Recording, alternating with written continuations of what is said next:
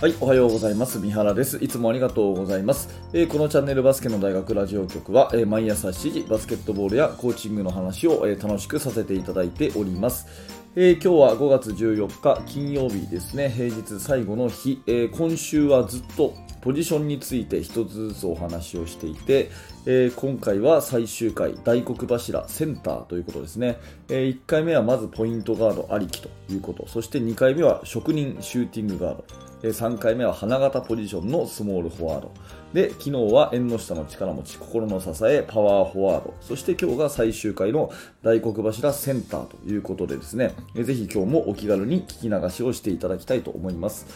えーと、まず、この大黒柱って言葉ですけど、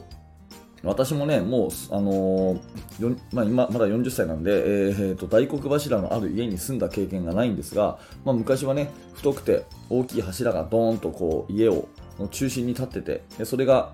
あのー、その屋根を支えているみたいなね、そういう意味だと思うんですが、まあ、チームの中心となってね、えー、とにかく影に日向にチームを支える、そんなね、えー、献身的な、えそしてリーダーシップを必要とするポジション、これがセンターだと思っています。いつものように3つにね、まとめてみたいんですが、1つ目はですね、ローポストで得点する。ね、ローポストで得点をする。2つ目はディフェンスを収縮させる。ディフェンスを収縮させる。で3つ目があらゆるカバーに入る。あらゆるカバーに入る。これがね、えー、センターの役割だと思っています。はい、では1つ目、早速いきましょう。1つ目はローポストで得点する。やっぱりね、センターの一番のうん大事なところっていうのは、ローポストでボールを受けるってことですね。ローポスト、ゴールに一番近いポジション。でゴールに一番近いポジションなんで、特に得点のチャンスが一番大きいところ、そして、え、ファールをもらいやすいところということになります。あの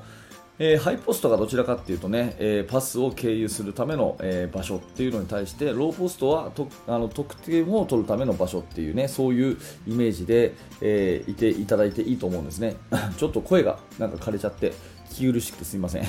えともう一回言いますね。ハイポストがパスをどちらかというとパスがメインの場所、ね、それに対してローポストはどちらかというと得点がメインの場所と。いうことで、え考えていただいていいと思うんですね。で3秒のバイオレーションの制限区域ってあると思うんですが、まあ、あれって何であるのかってそもそも考えたら3秒以上ローポストにポジションを取るとディフェンスはできないからって話ですね。3秒以上ローポストにポジションを取るともうディフェンスするのがもう無理だからっていう話なんですよ。だから逆に言うとですねあれギリギリまでこうポジション取った方がいいんですね。2.99999秒までポジション取った方がディフェンスを苦しめることになるということで考えていただければ分かるかなと思いますのでなるべくね、えー、センターはしっかりとあのそれこそ大黒柱としてローポストにがっちりポジションを取ってボールをくれというふうに要求してですねどんどん得点に絡んでいって相手の、えー、ファールをもらうような、ね、ゴール下を荒らすようなそういうプレーをまずしていくということが大事かなと思います。これがまあ1つ目ですね。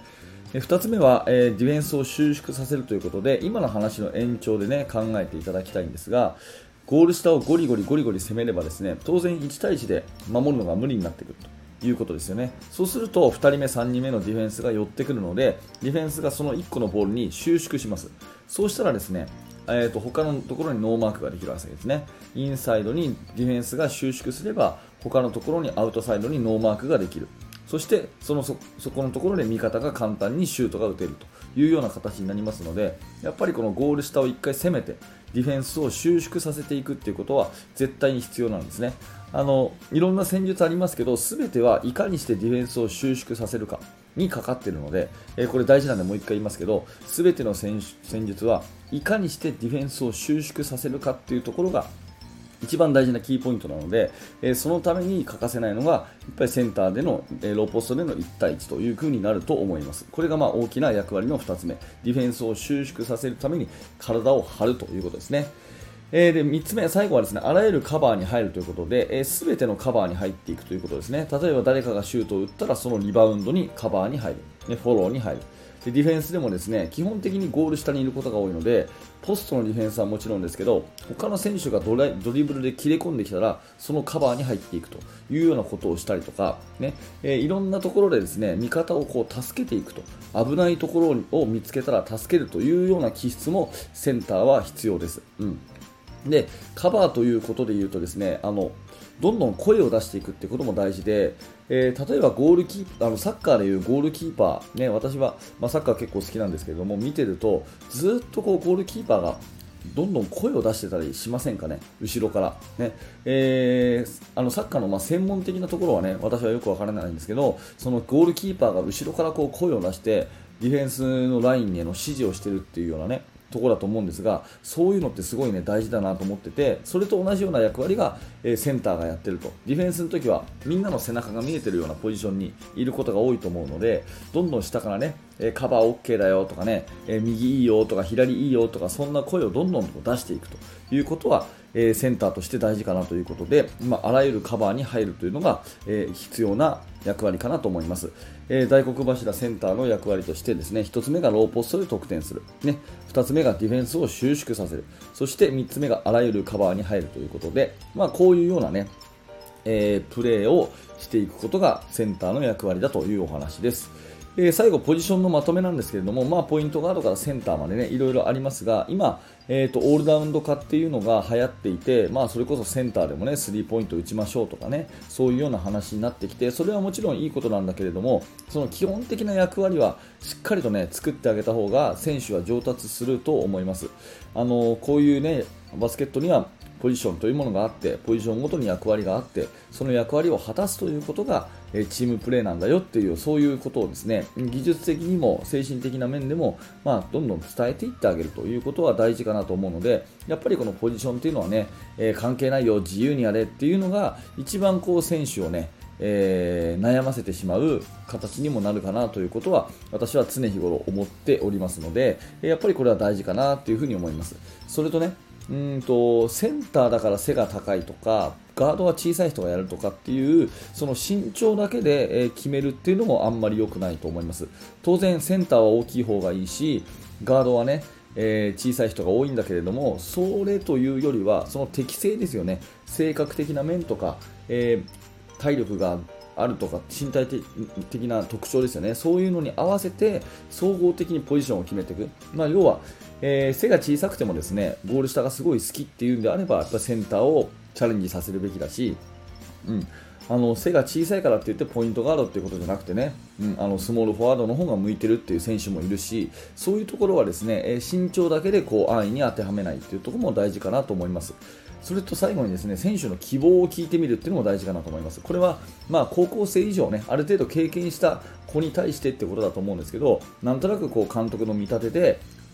当てはめていくということだけじゃなくて、え、どういうプレーがしたいとかどんな自分になりたいのなんてことを聞いてですねそこからチームの役割と照らし合わせてポジションを決定させていく。そんな風にしていくと、まあ、納得をすると思うので、えー、選手の、ね、やりたいプレー憧れの選手そういうのを聞いてみてですね自分はどんなことをやりたいのかっていうことを聞いてみてうんあんまりこうえー、指導者が思い込んでですねお前はこれねっていう風に簡単に当てはめすぎないというところもまた大事かなと思っています。